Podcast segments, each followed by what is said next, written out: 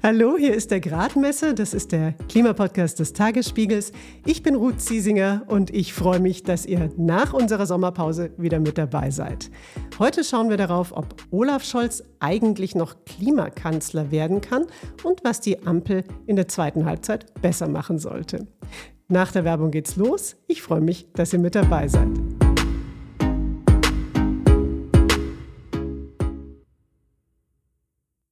Seit zwei Jahren regiert jetzt die Ampel und vielleicht erinnert ihr euch noch, wie das damals losging. Da hat im Wahlkampf vor zwei Jahren die SPD mit knallroten Wahlplakaten geworben, auf denen stand Olaf Scholz, Kanzler für Klimaschutz. Nach der Wahl hat Christian Lindner den Koalitionsvertrag mit dem Versprechen vorgestellt, keine Industrienation wird mehr für den Klimaschutz tun als Deutschland. Und jetzt im September 2023. Da hat gerade der Expertenrat für Klimafragen der Bundesregierung ein ziemlich schlechtes Zeugnis ausgestellt. Das Fazit der Wissenschaftlerinnen und Wissenschaftler ist nämlich so, wie es im Moment läuft. Schafft die Ampel ihre eigenen Klimaziele nicht, bis zum Jahr 2030 werden wir mindestens 200 Millionen Tonnen CO2 mehr ausstoßen als geplant. Und das ist übrigens noch eine optimistische Schätzung. Ich finde, das ist eine gute Gelegenheit, mal zu schauen, was die Ampel denn jetzt beim Klimaschutz eigentlich noch liefern muss und kann. Quasi pünktlich zur Halbzeit zwischen den Bundestagswahlen. Und das mache ich dieses Mal mit gleich zwei wunderbaren Tagesspiegel-Kolleginnen, Jana Kugot und Nora Marie Zeremba von den Tagesspiegel Backgrounds. Hallo, ihr beiden. Hallo, Ruth.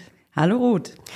Jana, du leitest das Expertenbriefing Tagesspiegel Background Verkehr und Smart Mobility.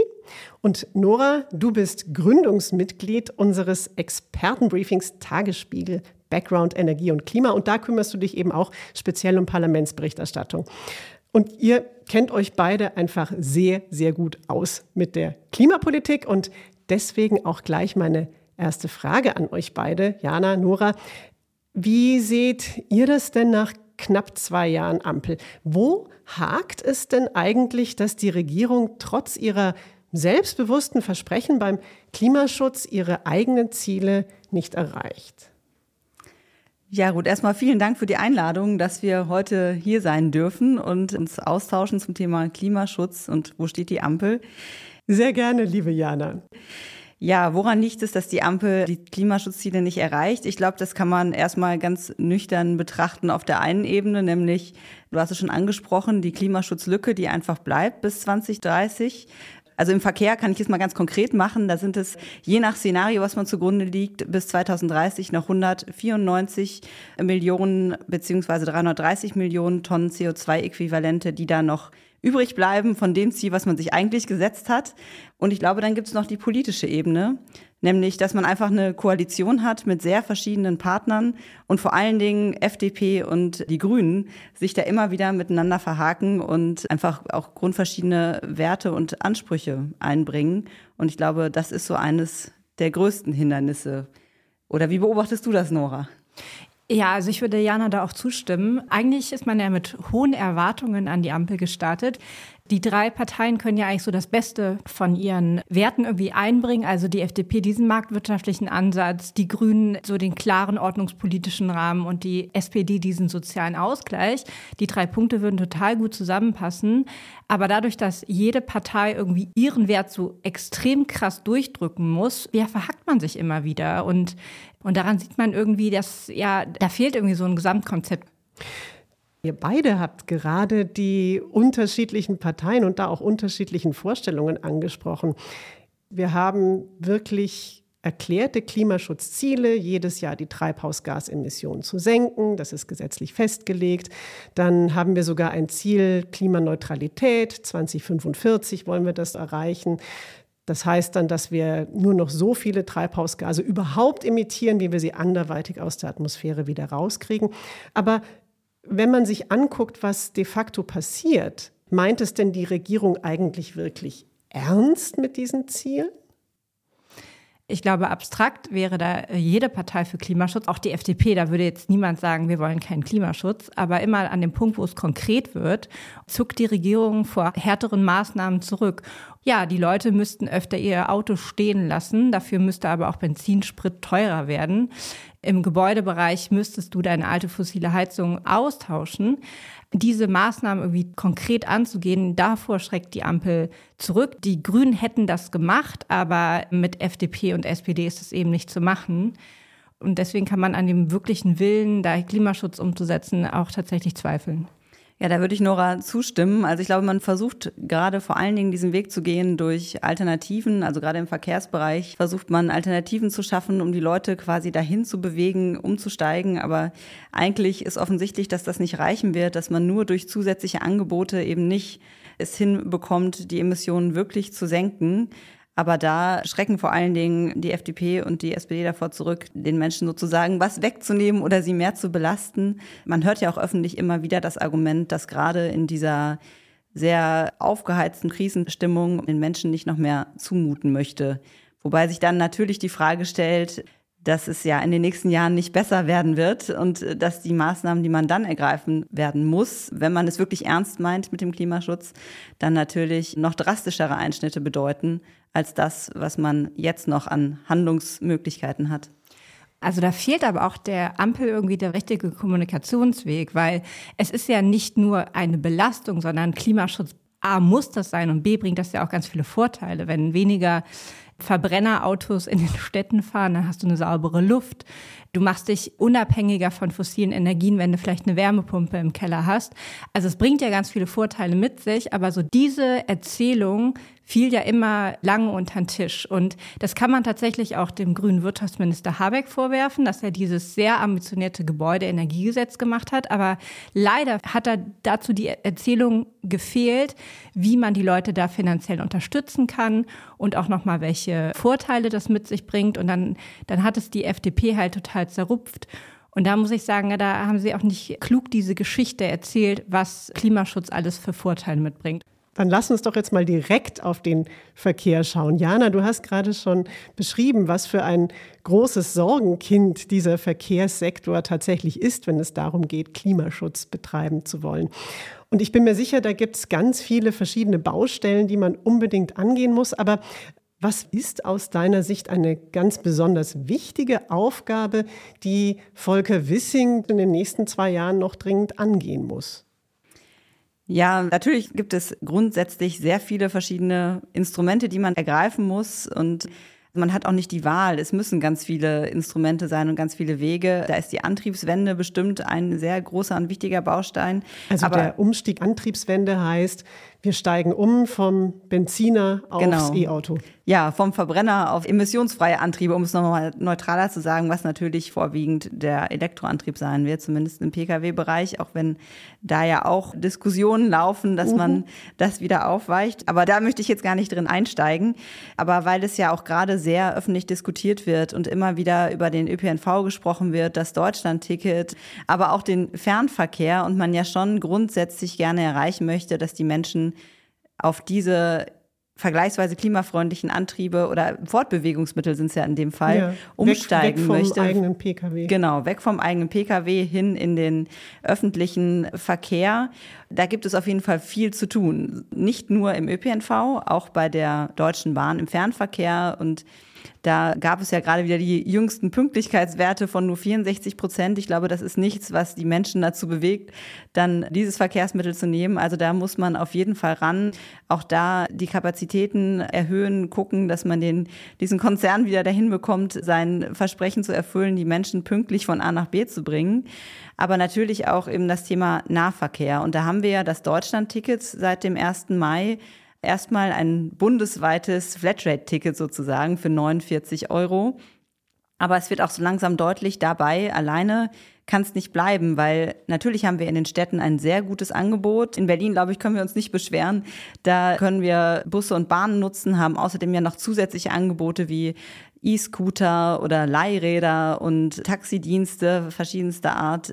Aber das sieht halt in anderen Regionen Deutschlands ganz anders aus. Und da nützt das Deutschland-Ticket wenig, wenn nicht auch da das Angebot kommt und die Möglichkeit besteht, überhaupt umsteigen zu können. Und ich glaube, da muss auf jeden Fall Volker Wessing nochmal ran. Okay, also ein, ein, Aufruf zum Ausbau des Schienennetzes oder auch Busnetzes. Im Moment sieht es ja aber gar nicht so sehr danach aus, oder? Also im Moment sieht es ja sogar eher so aus, als ob das Deutschland-Ticket selbst auch wieder in Gefahr wäre. Ja, tatsächlich wird wieder gestritten über die Finanzierung. Das ist mittlerweile auch schon so ein täglich grüßt Murmeltier-Effekt, würde ich sagen, weil fast jedes Jahr wieder darüber verhandelt wird. Ähm, da haben sich Bund und Länder geeinigt, sich diese Kosten zu teilen. Und der Bund hat auch zugesagt, für dieses Jahr, auch wenn es mehr kostet als die drei Milliarden Euro, von denen man jetzt ausgeht, dass man da das Geld nachschießt. Aber ab 2024 ist es noch offen, was passiert, wenn es teurer ist. Und Volker Wissing hat gesagt, er sieht es nicht so, dass der Bund jetzt noch mehr Geld zur Verfügung stellen muss und sieht da die Länder und die Kommunen vor allen Dingen in der Pflicht, sagt aber auch, dass er da noch Spielraum sieht, weil er die Strukturen im ÖPNV generell ineffizient findet. Und ja, es gibt einfach unheimlich viele Verkehrsverbünde, hunderte. Und ich finde, da hat er eigentlich auch einen Punkt. Da könnte man sich durchaus mal angucken, ob sich das nicht reduzieren lässt und sich ein bisschen effizienter gestalten lässt und da im Endeffekt auch Kosten spart. Trotzdem scheint Volker Wissing ja selbst eher ein bisschen skeptisch zu sein, ob er das alles so schafft, mit den Emissionen die entsprechend einzusparen. Ja, da gibt es ja jetzt auch dann für ihn vielleicht ein bisschen mehr Spielraum, wenn man sich die Reform des Klimaschutzgesetzes anguckt. Bisher hat man sich jeden Sektor angeschaut, der musste bestimmte Emissionsgrenzen erreichen und also eventuell. Jeder, jeder Sektor, das, Klima, das Klimaschutzgesetz, das, ich erkläre es nur ganz kurz, das hat ja vorgesehen, dass jeder Sektor, hast du es gesagt, also Verkehrssektor, Gebäudesektor, Industrie, Energiesektor, dass die jedes Jahr bestimmte Emissionseinsparziele einhalten müssen. Das war es, was genau. bisher galt. Und jetzt, Jana? Genau, statt dass man quasi so ein Emissionsziel und dieses Budget pro Sektor wie Verkehr festlegt, hat man sich nun vor allen Dingen auf Treiben der FDP, da kann Nora wahrscheinlich noch viel mehr darüber erzählen, hat man sich vorgenommen, das zu reformieren und deswegen nur noch ein Gesamtbudget, also quasi über alle Sektoren zu haben, sodass mhm. man auch hin und her schieben könnte, sozusagen, diese Budgets, die man hat. Mhm. Und dass dann das eine Ministerium nicht so viel einsparen muss, weil das andere schon genügend macht. Genau. Das sehen jetzt zum Beispiel Umweltverbände überhaupt nicht als eine gute Idee an und sagen, oh Gott, dann macht sich die Regierung eigentlich einen schlanken Fuß, wenn es darum geht, dass wir noch Klimaschutz in den nächsten zwei Jahren der Legislatur ernsthaft betreiben. Was müsste denn passieren, damit das nicht eintritt, dieser Worst Case? Genau, also Erstmal würde sich ja vor allen Dingen der Verkehrsminister oder die Verkehrsministerin, die zukünftige, oder auch der Gebäudeminister, Gebäudeministerin den schlanken Fuß machen, weil das sind ja die zwei Sektoren, die ganz regelmäßig ihre Emissionseinsparziele verfehlt haben in der Vergangenheit. Und es sieht auch für die Zukunft nicht gut aus. Deswegen sagen ja die Umweltverbände, also es kann nicht sein, dass diese Sektoren irgendwie jetzt gar nichts mehr oder die Minister nichts mehr leisten. Es gibt aber auch den Hinweis darauf, dass die Maßnahmen in den anderen Sektoren, also Industrie oder auch Energiewirtschaft, also Stromsektor beispielsweise, da die Maßnahmen gerade so ausreichen, dass diese Sektoren ihre Ziele gerade so schaffen. Das heißt, es gibt gar nicht so viel, was man den anderen Sektoren abgeben kann. Deswegen äh, wäre in der Praxis mal zu beobachten, inwieweit das wirklich so ist, dass dann der Stromsektor die Zielverfehlungen des Verkehrs- oder Gebäudesektors auffangen muss. Und Darauf zielt auch das Bundeswirtschaftsministerium so ein bisschen ab, dass die sagen, also das hört sich jetzt so an, als ob sich Gebäude- und Verkehrssektor so einen schlangen Fuß machen können. Mal abwarten, wie das wirklich in der Praxis ist. Letztendlich ist die ganze Regierung gefragt, also wirklich jeder Minister gefragt, da einen Beitrag zu leisten. Und das wäre dann ja auch Aufgabe des Regierungschefs, der Regierungschefin, da auch wirklich ja, von jedem Minister, von jeder Ministerin Maßnahmen auch einzusammeln und da auch Druck zu machen. Könnt ihr euch vorstellen, dass Olaf Scholz das machen wird? Die Sache ist ja, das Klimaschutzgesetz in seiner neuen Form wird im nächsten Jahr in Kraft treten und dann wird es einen neuen Projektionsbericht geben und das neue Klimaschutzgesetz sagt halt, wenn der Projektionsbericht für zwei aufeinanderfolgende Jahre feststellt, dass die Ziele verfehlt werden, dann muss die Regierung neue Maßnahmen einsammeln.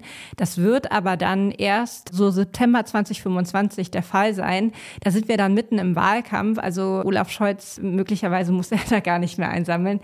Wir gucken mal. Also würde er da Druck machen? Ja, ist er als Klimakanzler angetreten, aber tatsächlich ist er ja als dieser auch immer wieder ausgefallen, jetzt gerade in der Vergangenheit. Deswegen wäre abzuwarten, aber gerade sind die Erwartungen an ihn leider nicht besonders, also er hat da nicht gezeigt, dass er da wirklich dahinter steht. Ja, aber ich glaube, da hat Nora auf jeden Fall einen sehr wichtigen Punkt angesprochen. Es kommt, glaube ich, vor allen Dingen darauf an, dass man das von ganz oben her koordiniert. Und wenn man wieder die Punkte verpasst, an denen man weit über das Ziel hinausgeschossen ist, sozusagen, dann glaube ich, wird es zunehmend schwer, da überhaupt noch eingreifen zu können. Deswegen kommt es eben darauf an, dass sich die Kanzlerin oder der Kanzler dann, die dann in der Verantwortung sind, das wirklich zur Chefsache erklären, um das eng zu begleiten. Ich glaube, ein ganz wichtiger Punkt ist wirklich der höhere CO2-Preis. Also es gibt ja diesen nationalen Brennstoffemissionshandel.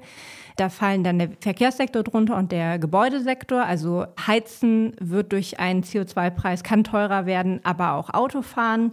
Ganz kurz, nur CO2-Preis heißt, dass man pro Tonne CO2, die ausgestoßen wird, eben durch Verbrennen von Benzin oder Öl, dass man da einen Preis dafür zahlen muss. Also dass es Geld kostet, die Atmosphäre zu verschmutzen. Genau, und dieser liegt gerade bei 30 Euro. Er wäre eigentlich höher gewesen, aber die Bundesregierung hat die Erhöhung ausgesetzt.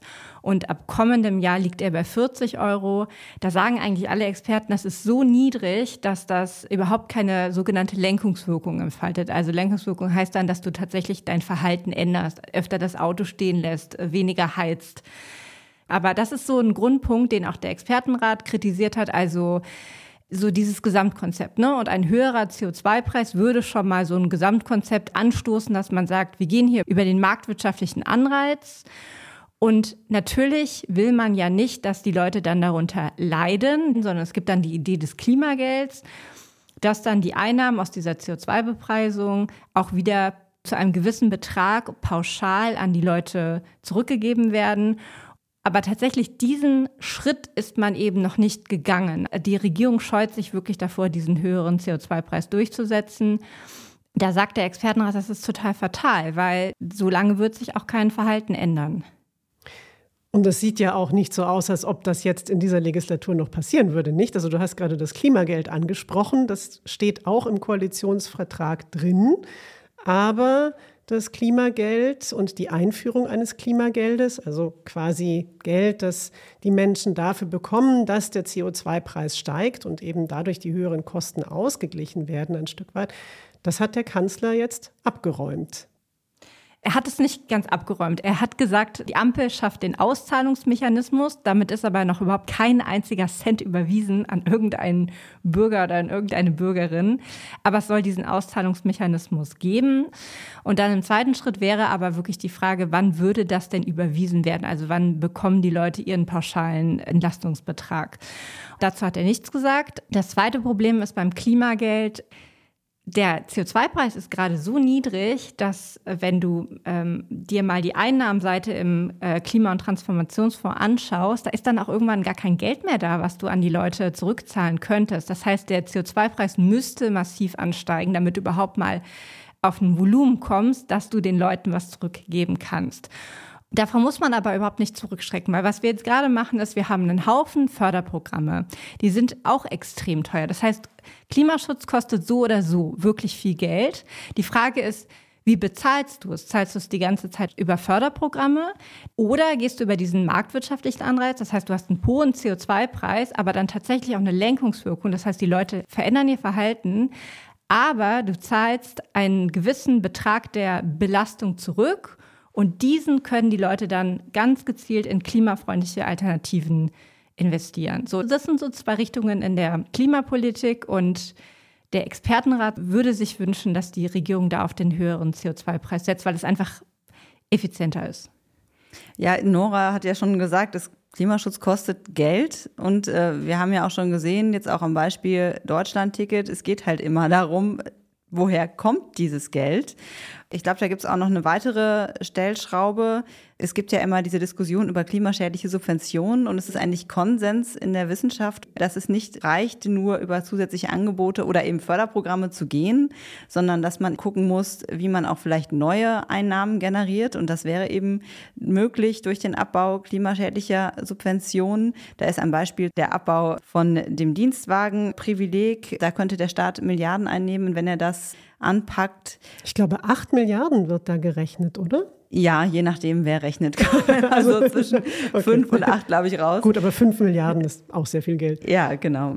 Also da gibt es auf jeden Fall noch Möglichkeiten, wie man auch wieder die Einnahmeseite aufstocken kann. Ein Schritt, der so in die Richtung geht, ist jetzt zum Beispiel die CO2-abhängige Lkw-Maut. Da rechnet man, glaube ich, ab im nächsten Jahr mit Einnahmen von 15 Milliarden. Das hat man also zusätzliches Geld zur Verfügung.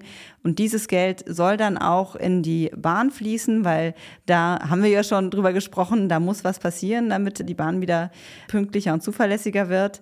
Und das sind Wege, da möchte bis bisher keiner ran, aber ohne wird es wahrscheinlich nicht gehen. Aber da schreckt die Politik vor zurück. Du hast ja gerade das Dienstwagenprivileg angesprochen.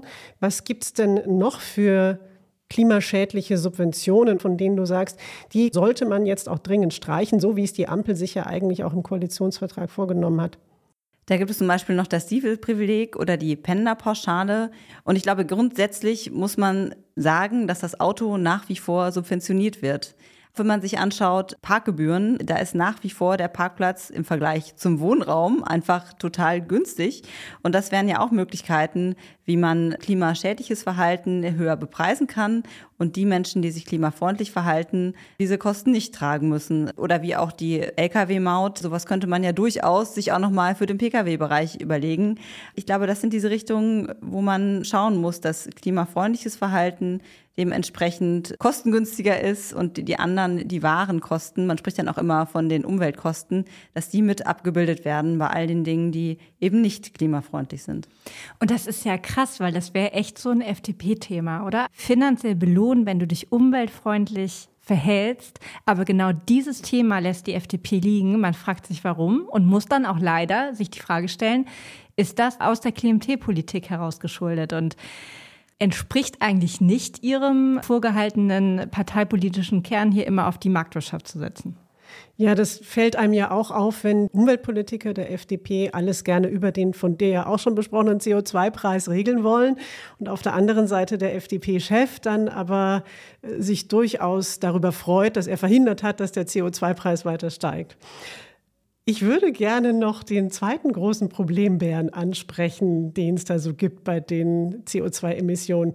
Nora, du hast da vorhin auch schon mehrfach darauf hingewiesen. Das ist der Gebäudesektor. Da stoßen wir einfach unglaublich viel CO2-Emissionen aus, weil wir heizen müssen und weil wir dafür im Moment eben einfach unglaublich viel Öl und Erdgas nutzen. Und das hätte eigentlich geändert werden sollen durch das GEG. E das ist auch besser bekannt als Heizungsgesetz. Und wir zeichnen diesen Podcast am 31.08. auf. Und in einer Woche, wenn dann dieser Podcast erschienen ist, dann soll dieses Gesetz auch tatsächlich nach sehr viel Streit und sehr viel Gewürge verabschiedet werden. Was müsste denn jetzt noch passieren, damit im Gebäudesektor doch die Emissionen einfach bald spürbar runtergehen?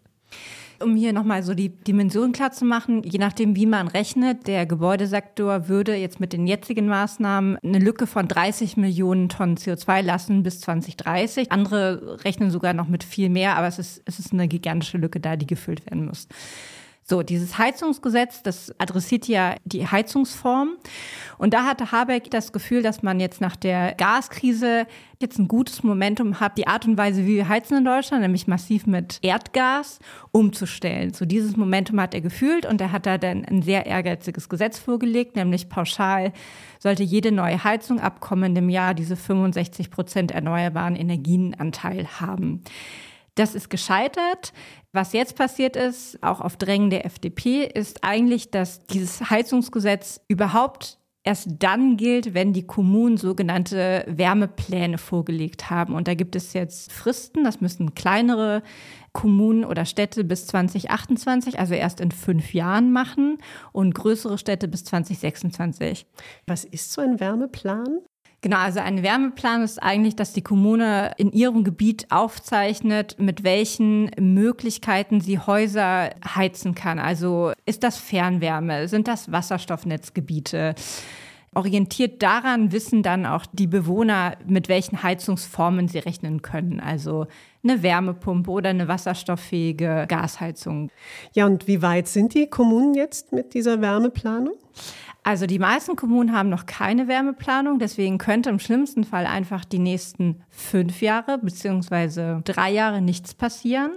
Da muss der Bund ganz aktiv ran. Das kann er über finanzielle Förderungen machen, das kann er über Workshops beispielsweise machen. Also muss man wirklich gucken, dass in den Kommunen, in den Behörden ausreichend Personal ist.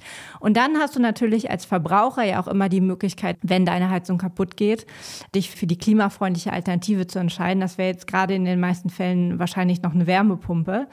Da muss die Regierung schauen, sind die Förderprogramme attraktiv? Gibt es genug Geld? Sind die aber niedrigschwellig? Dass du dich da gut drauf bewerben kannst. Das sind so Sachen, damit man so ein bisschen früher an diesen Heizungsaustausch ran kann.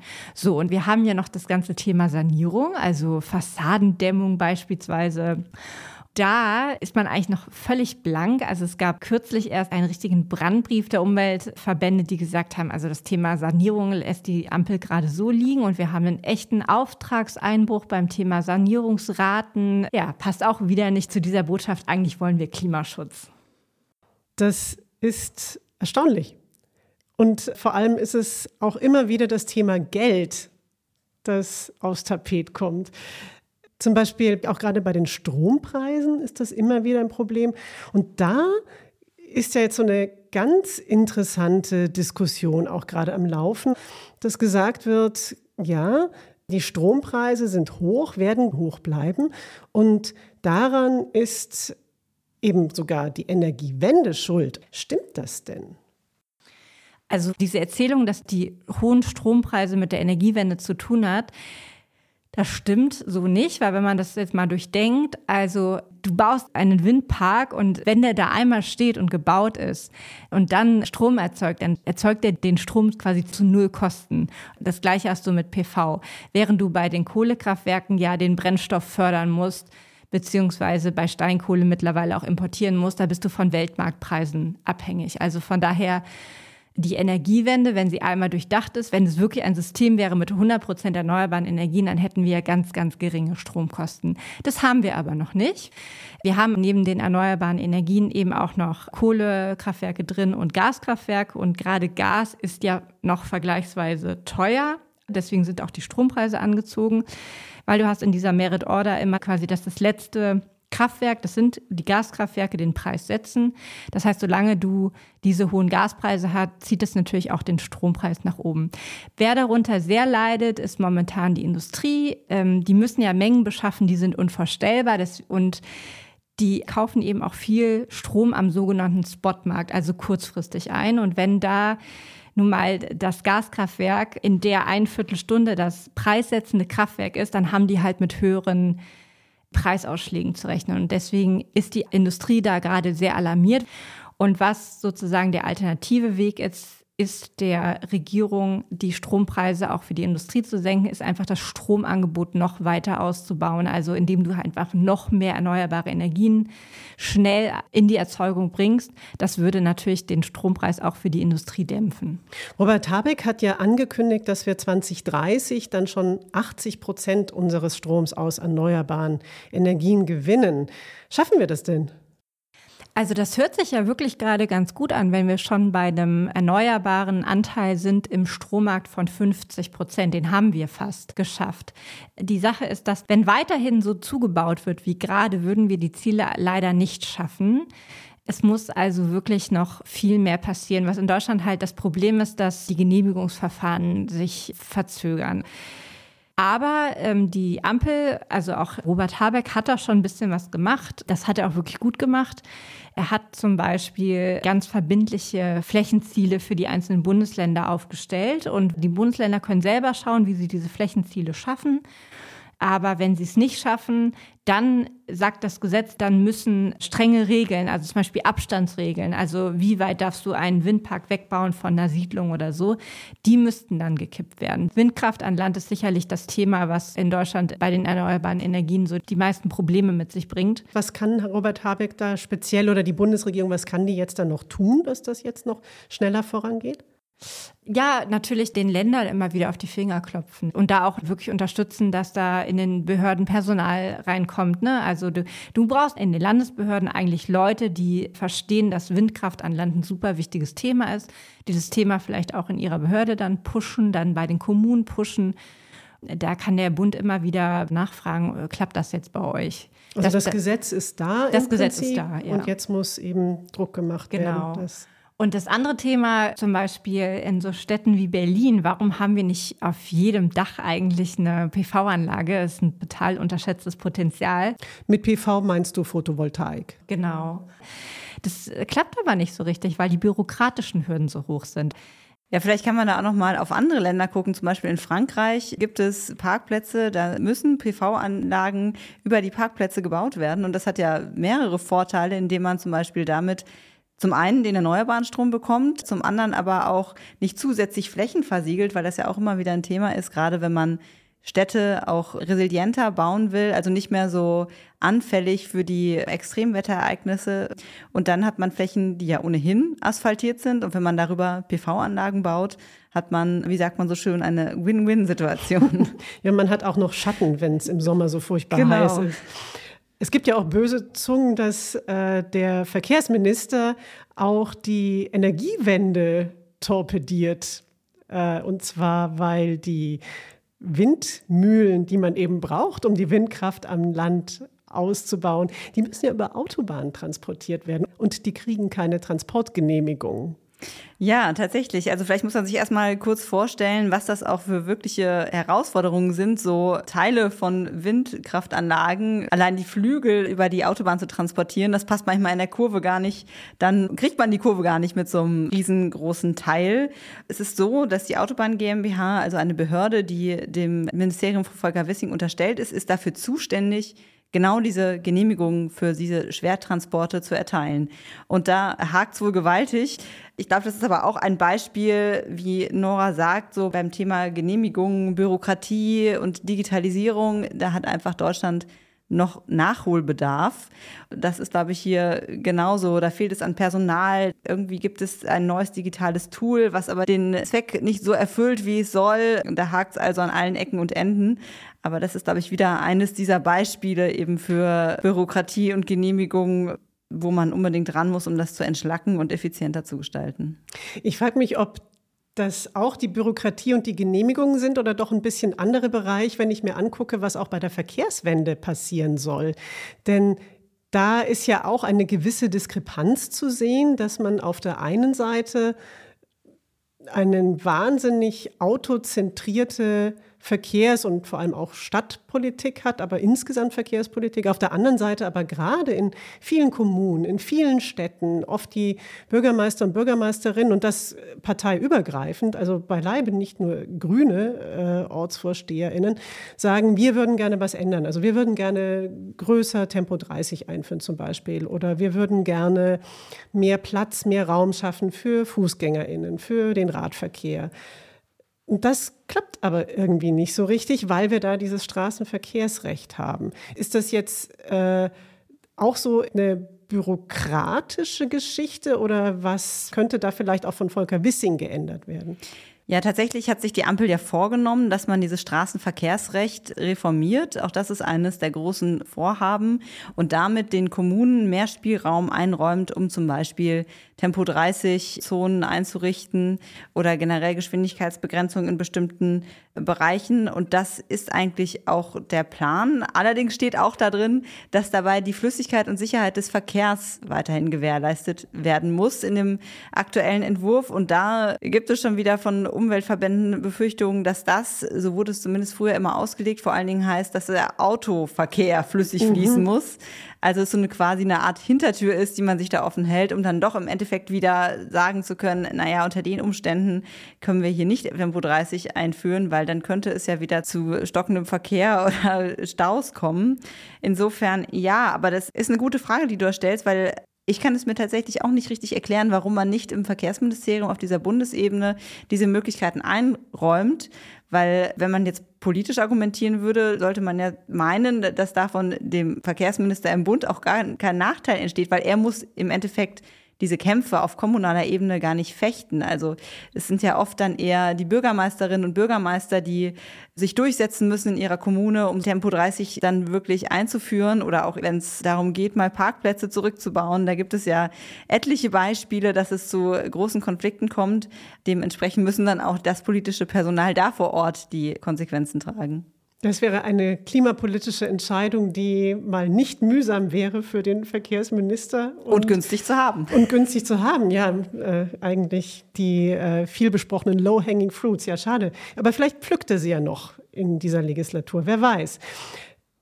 Wir haben jetzt, glaube ich, wirklich gesehen, dass es nicht so leicht ist mit dem Klimaschutz. Alles ein bisschen langsamer, ein bisschen schwieriger, als man sich das wünschen würde.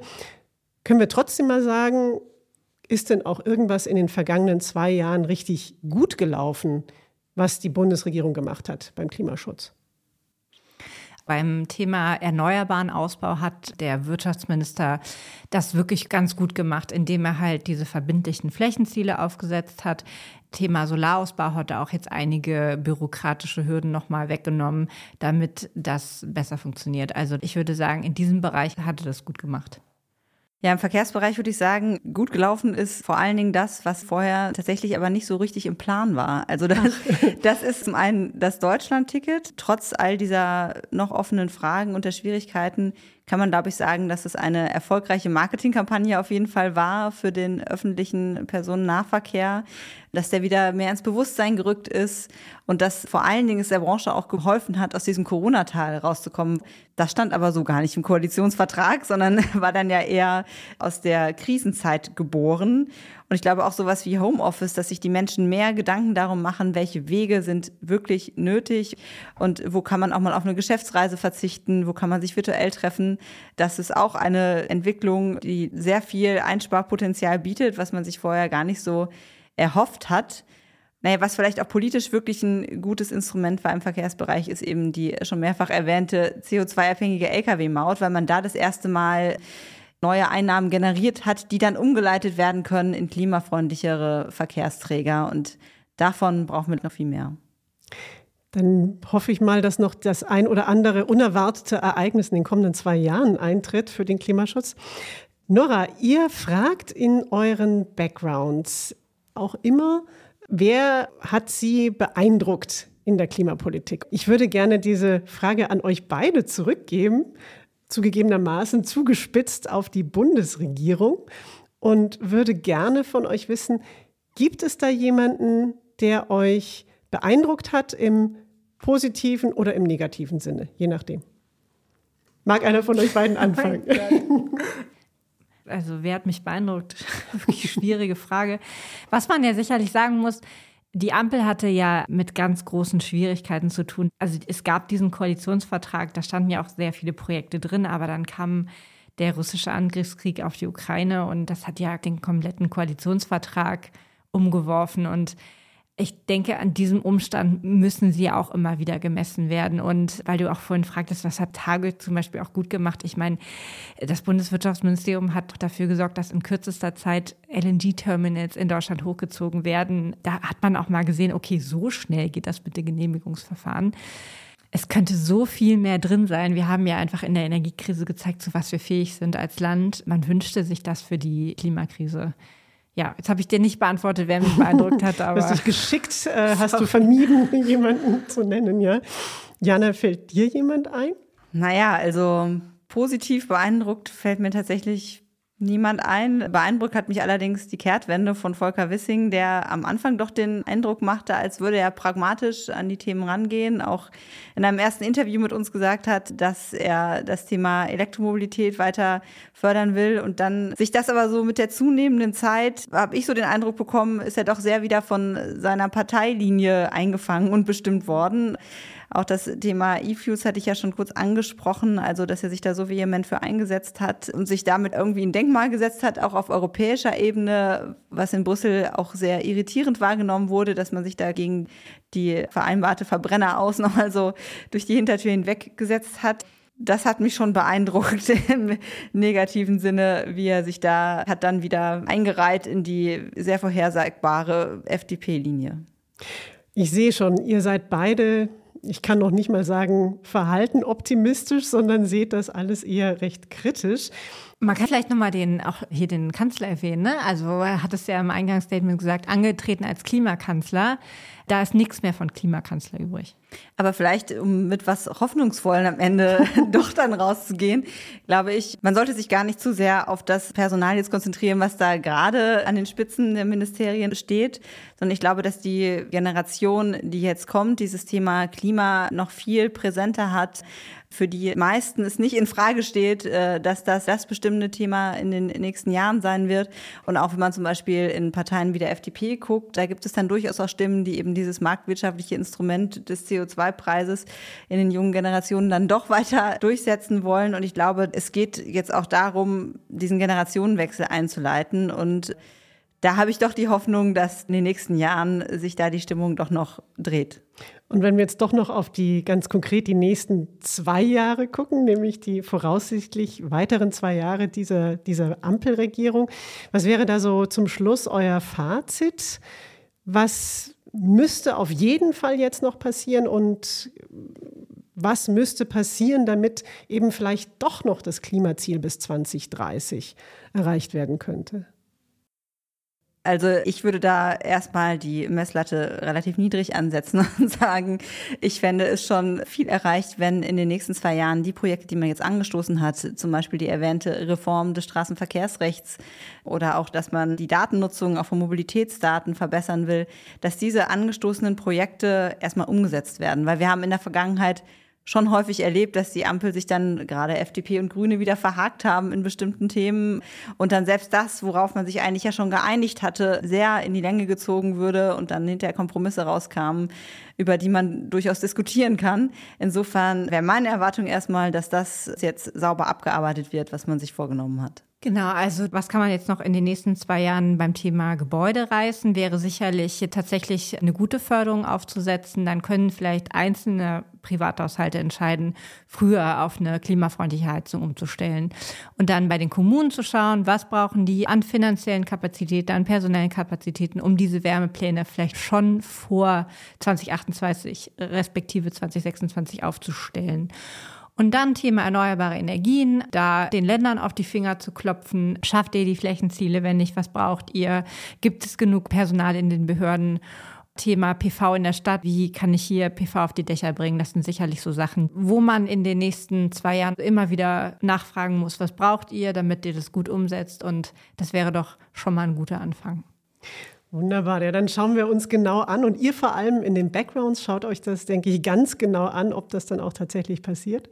Und ich danke euch ganz herzlich, Jana, Nora, dass ihr hier wart. Danke, Ruth. Ja, danke für die Einladung, Ruth. Ja, und wenn ihr jetzt noch mehr von Nora Marie Zaremba und Jana Kugot lesen wollt in dem Fall, dann schaut euch gerne unsere Tagesspiegel-Expertenbriefings, die Backgrounds an. Wir haben übrigens auch noch eine Umfrage für euch. Wir wollen bei Spotify wissen, schafft es Olaf Scholz noch? Wird er noch Klimakanzler? Stimmt doch bitte ab. Und wenn ihr schon da seid, dann aktiviert doch einfach die Glocke bei Spotify, dann verpasst ihr die nächste Folge nicht. Die erscheint nämlich übrigens am 22. September. Da geht's um Greenwashing. Außerdem habe ich noch einen Hörtipp für euch. Meine Kolleginnen Corinna von Budisco und Julia Weiß schauen sich in einem neuen Podcast an, wie wir hier in Berlin in Zukunft leben werden. Und gleich in der ersten Folge geht es darum, wie wir uns an die Wetterextreme durch den Klimawandel anpassen. Futur B heißt der Podcast zur Zukunft der Stadt. Ihr findet ihn auf allen Plattformen und über einen Link, den ich euch in die Shownotes stelle. So, und jetzt bleibt mir nur noch ein großes Dankeschön zu sagen an meinen wunderbaren Kollegen Michael Reiner für seine Unterstützung. Mein Name ist Ruth Ziesinger. Ich wünsche euch alles Gute und bis zum nächsten Mal.